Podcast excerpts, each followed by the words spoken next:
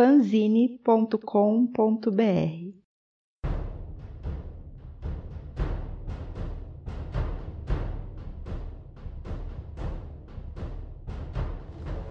Scott Snyder ataca com mais uma de suas maluquices. Estamos falando de Batman, o último cavaleiro da Terra, uma minissérie que foi concluída recentemente no Brasil e que irei agora analisar, comentar minhas impressões e dizer tudo o que achei desta história.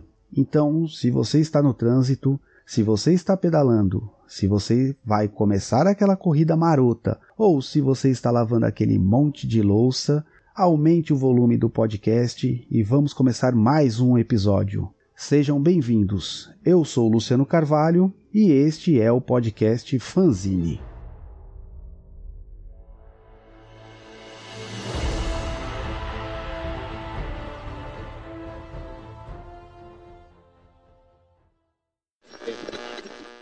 Um interno desperta no asilo Arkham.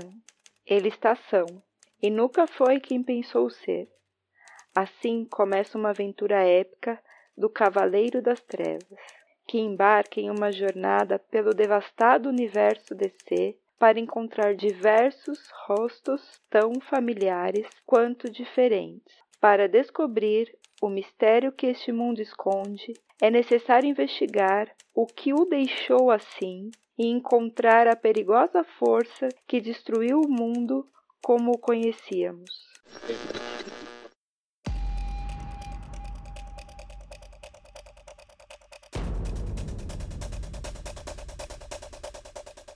Scott Snyder e Greg Capullo estão de volta para aquela que será a derradeira aventura do Homem-Morcego. A dupla que estreou no principal título do Batman em 2011, durante o polêmico reboot da DC Os Novos 52, logo se tornou um dos principais destaques desta nova fase. A parceria foi responsável por grandes sucessos como a Saga das Corujas e a Morte da Família. Após o fim dos Novos 52, Snyder e Capullo se uniram novamente em Noites de Trevas, Metal, uma minissérie que envolveu Batman e os maiores heróis da DC, descobrindo a existência de um multiverso sombrio que estaria ligado ao multiverso principal através de misteriosos metais encontrados pelo Batman durante suas aventuras. Atualmente, uma continuação dessa minissérie está sendo publicada nos Estados Unidos. Chama-se Noites de Trevas Death Metal. Porém, estamos aqui para falar de outra obra produzida por Snyder e Greg Capullo, Batman, o último cavaleiro da Terra. Publicado originalmente em três volumes pelo selo Black Label, que é uma linha editorial da DC com histórias voltadas ao público adulto e que veio substituir o antigo selo Vertigo, mas que, na minha opinião, tem algumas diferenças, já que o Black Label traz mais histórias com os personagens tradicionais da editora. Enfim, essa minissérie acaba de chegar ao Brasil pela Panini, que lançou a última edição agora em maio de 2020, no valor de R$ 11,90. É, na verdade, todas as edições tiveram o mesmo valor. Pois bem, no começo da história vemos o Batman investigando um caso estranho, onde o suposto vilão deixa várias pistas para o Homem-Morcego. Na verdade, são alguns desenhos, traços e riscos feitos com giz depois de um tempo, ele junta os tais rabiscos e acaba descobrindo que a união dessas pistas, desses desenhos, desses rabiscos de giz, formava um desenho ainda maior, que era um grande Batman pelas ruas de Gotham. E na tentativa de desvendar todo este mistério, ele acaba caindo em uma armadilha. A cena tem um corte e agora sim começa toda a loucura do Snyder. Bruce Wayne acorda no asilo Arkham, e toda sua vida parece ter sido um delírio. Snyder apresenta uma dúvida que irá conduzir o leitor por toda a história, que é justamente: e se o Batman e todos os seus inimigos existissem apenas na imaginação de Bruce Wayne?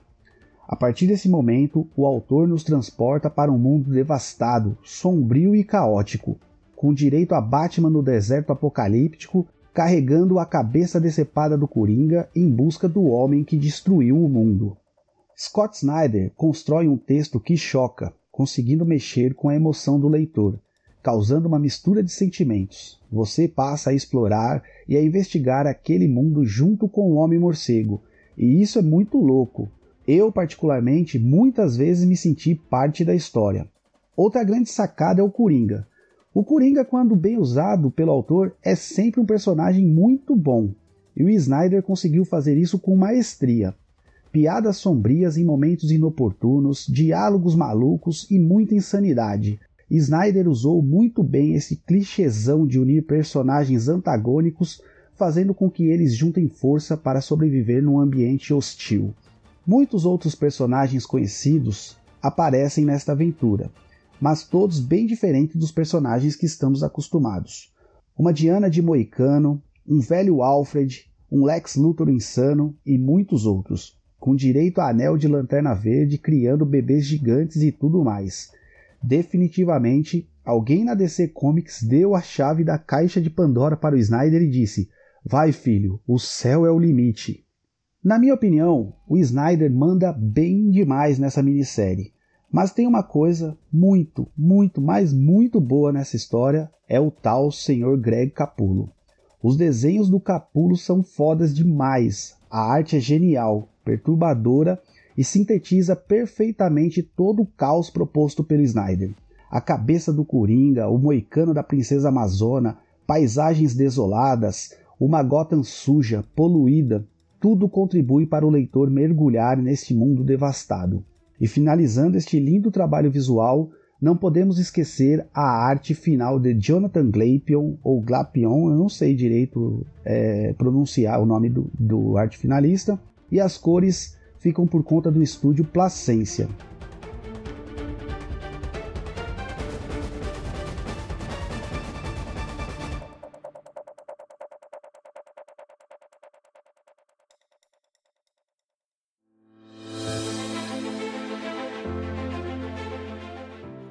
Bom, dito tudo isso, vamos ao veredito final e se vale a pena ou não ler Batman, o Último Cavaleiro da Terra. Acho que deu para perceber que eu gostei muito da minissérie. Tem uma excelente dose de suspense, prende o leitor com muitas dúvidas e é cheio de viradas malucas e inusitadas. Mas nem tudo são flores neste mundo.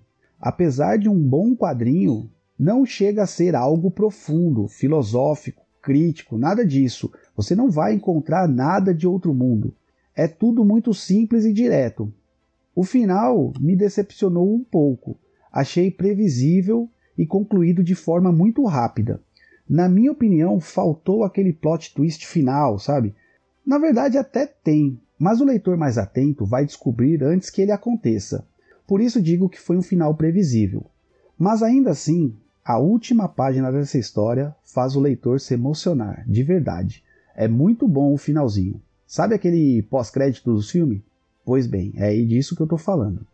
Acredito que um dos pontos altos dessa história são os desenhos. O Greg Capullo está em alto nível, excelentes detalhes, humildade para saber quando o diálogo vai ser mais importante do que o visual e um show de lapiseira. Então, a minha nota de 0 a 5 para Batman, o último Cavaleiro da Terra, é 3,5. Não acredito que será uma história que irá figurar entre as maiores histórias do Homem-Morcego, entrará para o, o hall dos, dos grandes destaques. Mas com certeza é uma leitura muito interessante e que está muito longe de ser ruim. Eu sei que tem um pessoal aí que torce o nariz para o Snyder, mas de verdade, a história é muito boa, vale a pena ler.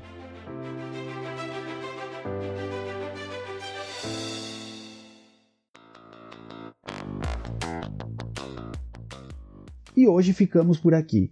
Se você gostou deste conteúdo, acesse fanzine.com.br para conferir o texto na íntegra e também outras séries de artigos e podcasts onde mergulhamos ainda mais no universo dos quadrinhos. Assine nosso feed no seu agregador de podcast preferido e se quiser bater um papo direto com a gente, siga lá o arroba fanzine_br, o nosso Instagram sempre com muita novidade. Aproveite e apresente nosso podcast para dois amigos que gostam de quadrinhos. Ajude-nos a aumentar os nossos ouvintes e leitores, para continuarmos a trazer cada vez mais quadrinhos diferentes ao seu alcance. Muito obrigado e até a próxima!